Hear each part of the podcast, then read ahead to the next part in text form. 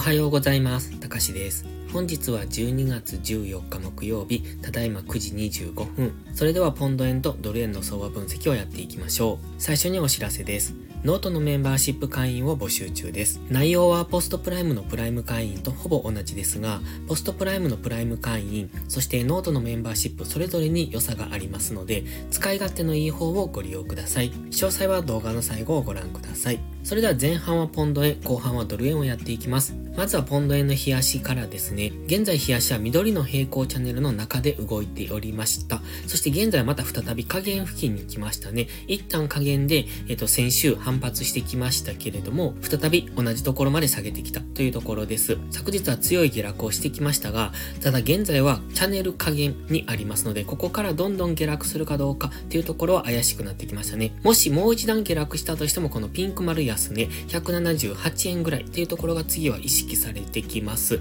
ので、下落したとしてもそのくらいですね。そのくらいまでの下落余地はあるんですが、現在はチャンネル加減にありますので、当然ここから反発上昇するということも考えられますので、その辺は見ておきたいですね。基本的には昨日のこの下落の流れで、下落しやすい試合ではあるんですが、しっかり上がったところから売っていくという戻り売りをしていくことが大切です。ですので、まずは一旦の上昇を待ちたいですね。では4時間足です。4時間足は GMMA の青帯下向き、そこに接触しての下落になってきております。昨日もわずかですが、髭先で GMMA の青帯付近まで上昇してそこからの下落になっております。そして現在はダブルボトムが意識される、そういうところに来ております。なおかつ、ストキャスティクスも安値圏から今ゴールデンクロスしようかというところですので、一旦の反発を待ちたいですね。それから GMMA の青帯と乖離がありますので、まずはその辺付近までの上昇を待っておきたいですが、が、ここにオレンジの水平線、白の水平線がありますが、その辺も意識されてくると思いますので、現在地から上昇すれば、まずは一番手前の水平線、181.2付近、それからそこを上抜けてくると、次は182.8付近まで上昇していくと思いますが、基本的には GMMA のこの向きにトレードをしていくっていうのが、この下落トレンドに対する順張りになってきますので、一旦の上昇を待ってから、次上げ止まりからの下落の流れに乗っていけるといいと思います。。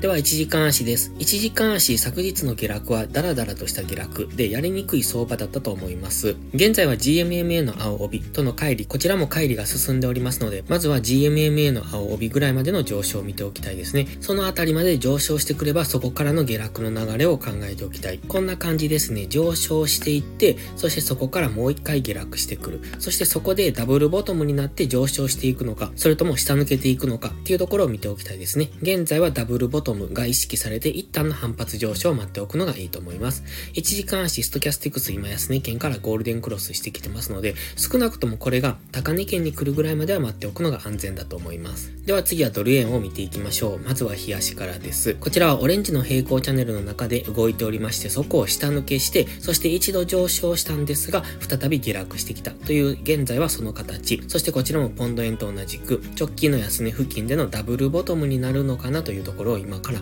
見ておきたいですね。このまま下落してくれば、この辺りですね、この白の水平線、139.5付近を目指して下落すると考えますので、まずは直近の安値を下抜けられるかどうか、そこを下抜けてくると、139.5付近を目指して下落していくと思いますが、現在はまずはダブルボトムを意識したいので、一旦の反発上昇を見ておきたいですね。では4時間足です。昨日はこの白のトレンドラインにぶつかってからの下落になっております。ちょうど GMMA の青帯にも接触、それからトレンドドラインにもぶつかったというところで、この辺トレードはしやすかったかもしれないですね。そして現在はストキャスティクスはそろそろ安値圏に入りそう。それから直近の安値付近も近いということですので、一旦この直近の最安値の141.5付近まで下落するかもしれませんが、やはり基本的にはダブルボトムを意識されると思いますので、まずは反発の上昇、そこからの戻り売りっていうところを考えておきたいので、本日は調整の上昇の1日で終わるかもしれませんね。なので、じりじりと上昇してきて、そここから次の下落のタイミングを見ておく、そういうような動きになってくるかもしれませんので、昨日が大きく下落してきたからといって本日もどんどん下落すると思って、こういうところで飛び乗ってしまうと、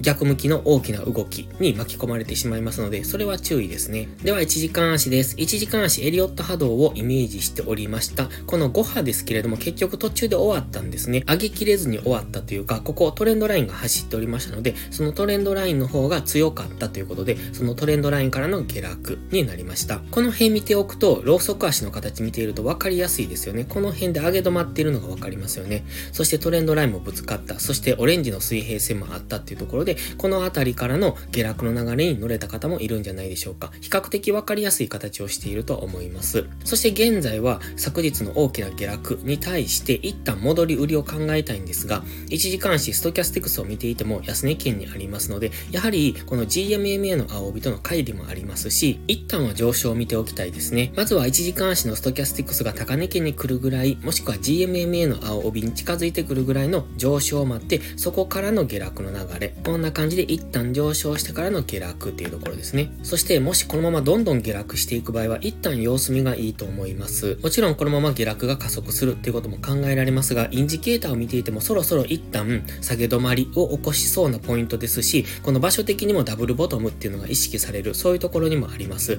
インジケーターも一旦反発しそうですし、場所的にも反発しそう。なので、一旦の反発を待つのがいいと思いますので、このままどんどん下げていった場合はそこに乗っていくんじゃなくって、下げ止まりを待って次の反発を見ておくのがいいと思います。こういった大きな下落が起こった次の日っていうのはそのまま続落すると思って、今もちょっと下げかけてますけれども、この流れに乗ろうとする人がいるかもしれません。短く乗っていく分にはいいかもしれませんが、現在はダブルボトムが意識される、そういうポイントに来ておりますますので、ここからどんどん下げるとはちょっと考えにくいです。ので、このまま下げていく場合は一旦様子見がいいと思います。どこかで必ず反発しますので、下げ続ける相場、上げ続ける相場っていうのはありませんので、下がったら上がるし、上がったら下がるっていうことを繰り返しますので、今、昨日の下落に対しては一旦の上昇を待つ。そして上昇せずにこのまま下落していく場合は、次の下げ止まりからの反発の上昇を見ておくと分かりやすいと思いますので、その辺を本日は見ておくのがいいかもしれません。ただし、大きな下落の次とか、大きな上昇の次の日っていうのは、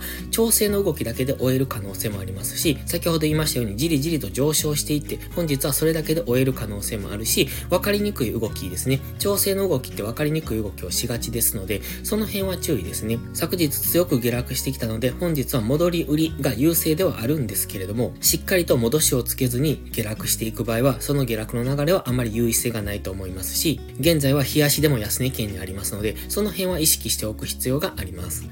それでは本日は以上です。この動画がわかりやすいと思ったら、いいねとチャンネル登録をお願いします。そして最後にお知らせです。ノートのメンバーシップ会員を募集しております。毎朝更新の相場分析に加え、週末にはわかりやすいスキルアップ動画を投稿しております。FX で勝てるかどうかは知識量の違いが決め手です。週末動画でどんどんその知識を蓄えていってください。FX を基礎から学びたい、知識レベルを上げたい、そんな方のお悩みを解決します。また、ノートでは有料マガジンを含め、複数の視聴プランをご用意しております。